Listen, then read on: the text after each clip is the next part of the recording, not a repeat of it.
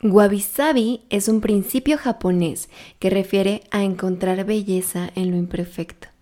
Suena lindo. En lo que refiere al amor, no sé si es tan fácil.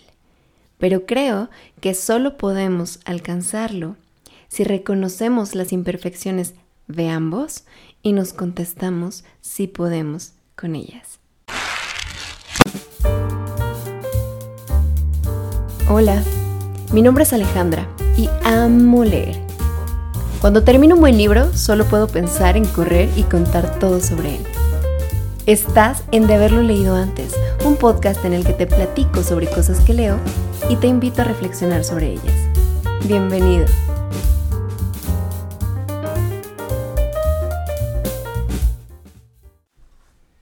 Hola, tercer episodio. Y oigan, gracias es hermoso que me escriban diciéndome que les gustó algo que escucharon, que les pareció interesante, que los divirtió. Me regañan porque los episodios están cortitos. Pero bueno, ya iremos haciendo algunos ajustes. Por lo pronto, lo que hoy te vengo a compartir es algo que leí en el libro Comprometida de Elizabeth Gilbert. Comprometida es la secuela de Comer, Rezar, Amar. Un libro que, si no has leído, Seguramente has escuchado hablar sobre él o viste la película. Y aunque suena que Comprometida es una novela, porque de hecho la portada trae un anillo de bodas y el subtítulo dice una historia de amor. Y ya sé, suena súper novelesco. Pero personalmente yo lo defino más como un ensayo sobre el matrimonio. Porque Elizabeth pasa por todas las etapas de un matrimonio. Habla del origen, de cómo lo interpretan diferentes culturas, de cómo para nosotros es un privilegio elegir con quién casarnos, porque hay lugares donde esto es impuesto, de cómo también es un privilegio poderse divorciar. En fin, yo tengo mucho que decir sobre varios puntos del libro, pero en general diría que es una forma de ensayo en la que Liz pone sobre la mesa los por qué sí y por qué no casarse. Y bueno, ahora te voy a dar contexto de la historia de hoy. Alerta de spoiler. El libro de Comer, Rezar, Amar termina en que Elizabeth conoce a una persona y empieza una relación con él. Para esto, ambos estaban recién divorciados y desde que empezaron a salir hablaron de que ninguno de los dos quería volverse a casar. Ok, si tu pregunta aquí es ¿por qué no? La respuesta es que sufrieron mucho durante sus divorcios y no querían volver a pasar por algo como eso. Elizabeth, de hecho, en algún punto del libro escribe, el divorcio es el impuesto que pagamos por atrevernos a creer en el amor. Y mira, aunque entiendo que habla de divorcio porque ella vivió trámites engorrosos, pérdidas económicas, un desgaste emocional y físico muy grande, no veo por qué ese dolor sea exclusivo de un divorcio. Para mí, siempre separarse y todo el dolor que implica la separación es justo el riesgo que asumimos cuando decidimos querer a alguien. En fin, estábamos en que Elizabeth y Felipe, su novio, habían acordado no tocar el tema de matrimonio. Pero la vida da sorpresas y hace con tus planes lo que se le da la gana. Pues en este libro, Liz cuenta cómo ella y su novio vivieron el proceso de aceptar que tenían que casarse si querían seguir juntos. Y en este proceso Liz tuvo muchas dudas. Precisamente en un momento de pensar si sí o si no se iba a casar, ella se planteó que probablemente no eran aptos el uno para el otro, porque ninguno de los dos podía cambiar ciertas cosas que al otro lo habían lastimado en algún momento. Y no desde esta postura de así soy, y si quieres, sino más bien desde reconozco que estas partes oscuras de mí me han traído problemas antes, podrían lastimarte en algún momento y no he logrado superarlas. Así es que les quiero poner un foquito y que las veas bien. Ya les contaba que ambos son divorciados. Y una de las cosas en las que coincidían era que vivieron estos momentos de desilusión en sus matrimonios de ¿con quién carajos me casé? Y recordando esto, Liz pensó, no quiero que me vuelva a pasar. Con esto en mente, Liz escribió una lista. Yo digo que a modo de para que sepas en lo que te estás metiendo y luego no digas. Y escribió cosas como soy muy arrebatada.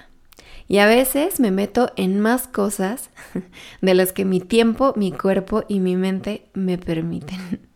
Esto me suena muy familiar. O soy demasiado orgullosa, secretamente criticona y le huyo al conflicto. O hay cosas que me parecen imperdonables y mi reacción ante ellas es irme sin dar aviso y para siempre. Liz terminó de escribir esta lista, se la dio a Felipe, le pidió que la leyera y que le dijera si aún con eso la amaba. Déjame hacer un paréntesis aquí. Sígueme, esto cobra sentido después. Felipe es un tipo que toda su vida se dedicó a vender joyas. Las llevaba de Brasil, de donde él era, a Estados Unidos. Y una de las joyas que más le pedían eran las aguamarinas. Unas piedras semipreciosas que puedes encontrar en distintas tonalidades de verde y azul. Pero bueno, no me voy a poner tipo gemóloga. Aquí se acabó el paréntesis, seguimos con Liz y su lista. Después de que Liz le pregunta a Felipe si con todos esos detalles Felipe la seguía queriendo, él le contestó esta maravilla. Mira, Liz, cuando yo empecé a vender joyas, compraba aguamarinas en paquete. Es decir, pagaba una cantidad pensando en recibir unas pocas aguamarinas perfectas y todas las demás solamente buenas. Y así parecía un buen negocio. Pero con el tiempo aprendí que había algunas personas mañosas que se deshacían de las aguamarinas inservibles poniéndolas discretamente dentro de un paquete. Y pensando que yo no me iba a dar cuenta de que había pagado solo por dos o tres aguamarinas perfectas. Así es que me volví más hábil y entendí que no debía prestar mucha atención a las aguamarinas perfectas, sino que cuando me entregaran un paquete, debía observar sobre todo las aguamarinas imperfectas y preguntarme qué puedo hacer con ellas. Pues así creo que son las relaciones humanas.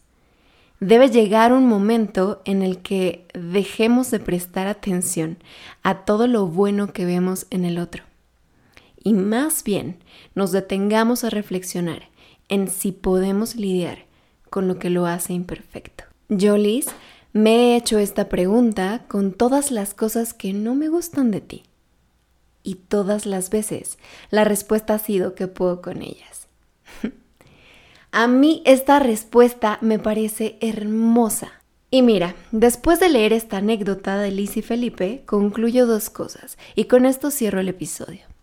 La primera, más vale hacer nuestra propia lista de desperfectos a tiempo poner a la luz las cosas que guardamos a la sombra, para nosotros mismos y para los demás después. Imagínate tener un momento de brutal honestidad contigo mismo y hacerte preguntas como ¿qué partes de mí han lastimado a alguien alguna vez? ¿Con qué actitudes alejo a la gente? ¿En qué me he equivocado con frecuencia? Creo que solemos pasar mucho tiempo pensando en todo lo que queremos de otros. Podemos hacer una lista infinita de nuestras expectativas.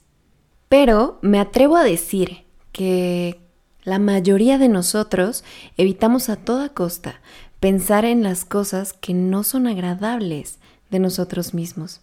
Está fácil querer a una persona honesta, divertida, amorosa, comprensiva, pero tú eres el tipo de persona que alguien con esas virtudes está buscando? Y la segunda conclusión. Antes de dar un paso tan importante como casarte, irte a vivir con alguien, empezar o terminar una relación, creo que vale mucho la pena hacer el ejercicio de pensar. A ver, esta agua marina que tengo tan hermosa, ¿dónde está imperfecta? Porque seguro tiene más de un defecto. Y más nos vale verlo a tiempo y cuestionarnos si podemos lidiar con él. Y si tu respuesta es que no puedes con eso, es totalmente válido. Date permiso de decir que no y buscar tu sí. Yo no creo que podamos saber que elegimos correcto hasta que el tiempo haya pasado, es decir, en retrospectiva. Pero sí creo que tenemos más posibilidades de sentirnos bien al lado de alguien si entendemos que ni todo es bueno, ni lo malo no importa. Hay imperfecciones en ambos y es importante mostrarlas para saber si el otro las quiere.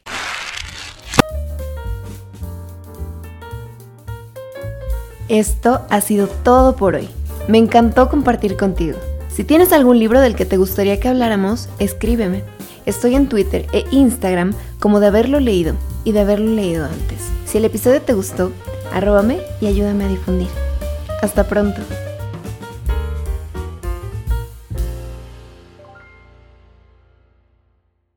El próximo episodio me emociona también. En él te voy a platicar sobre una teoría de cómo el arte está hecho para aferrarnos a eso que no queremos olvidar. Hasta entonces.